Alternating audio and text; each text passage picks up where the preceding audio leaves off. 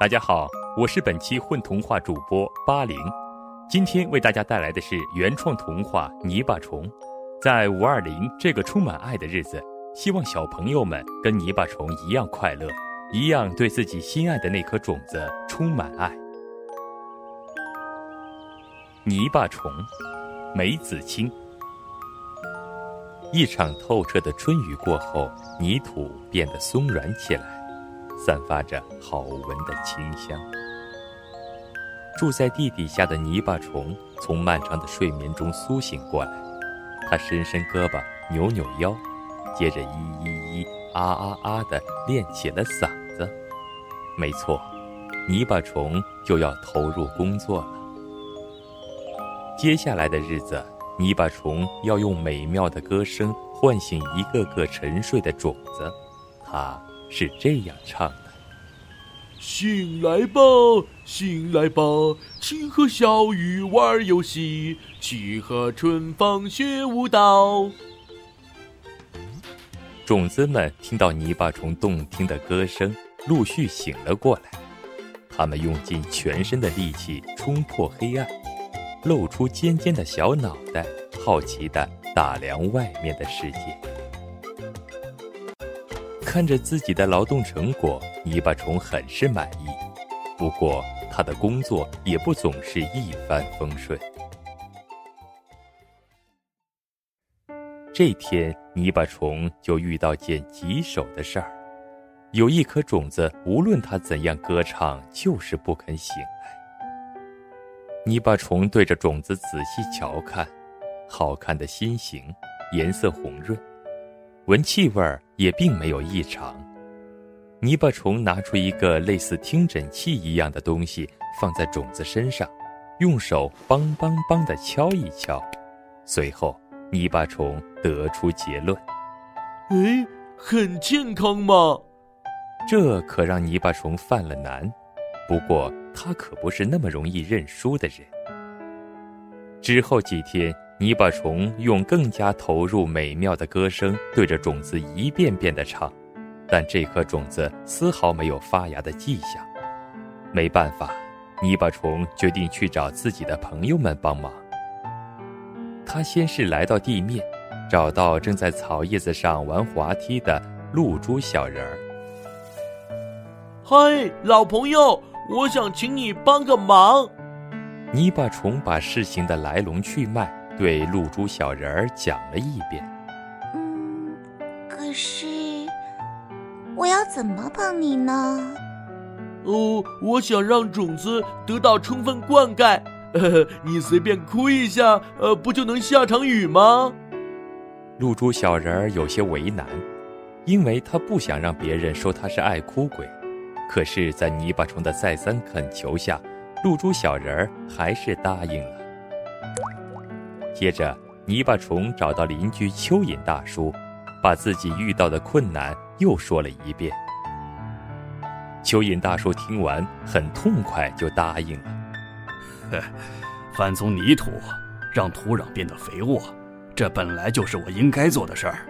放心吧，这下好了，有了朋友们的帮忙，再加上泥巴虫的努力，那颗种子总该醒来了吧。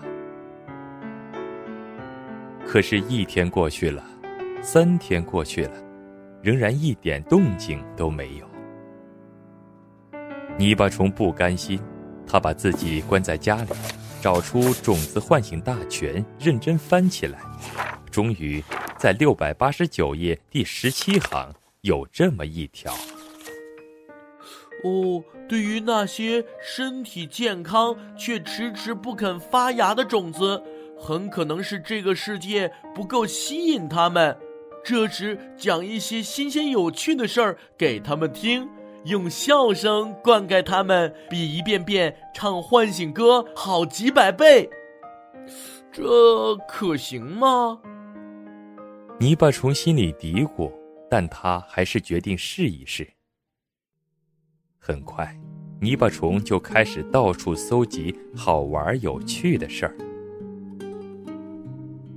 泥巴虫找到松鼠卡布，卡布讲了这样一件事：每年为了储藏足够的粮食过冬，卡布会满世界收藏好吃的，可过后又想不起藏在哪儿。那一天实在太饿，在路过一个树洞时，他发现里面满满都是诱人的榛子。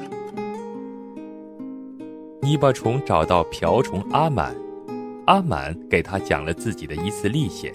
那是去年秋天，做梦都想去旅行的阿满发现了一株正要起飞的蒲公英。阿满犹豫再三，终于跳了上去。结果这次旅行让阿满终生难忘。就这样，泥巴虫把搜集来的有趣、充满希望的事儿。讲给那颗种子听，他经常边讲边笑得前仰后合。没办法，谁让快乐总是这样感染人？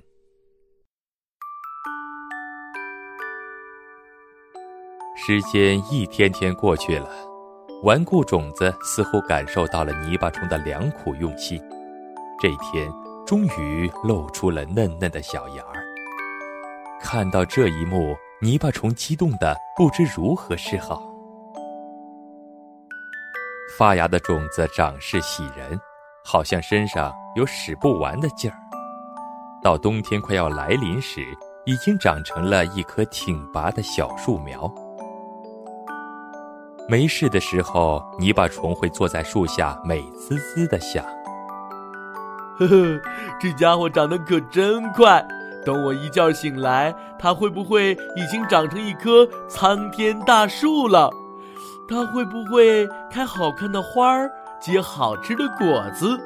啊，对，果实是新鲜的，吃了能让人开心的。哈哈哈哈哈！这样想着想着，泥巴虫便忍不住微笑起来。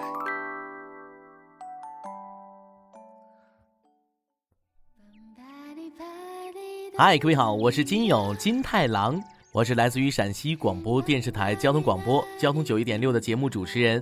同样呢，我也是来自于《喜羊羊与灰太狼》当中最早的原声配音演员。我就是啊，我就是灰太狼。我在故事里饰演的是泥巴虫的角色。大家好，我是露珠小人沈马西。我是亚策君，在故事里扮演的是蚯蚓大叔。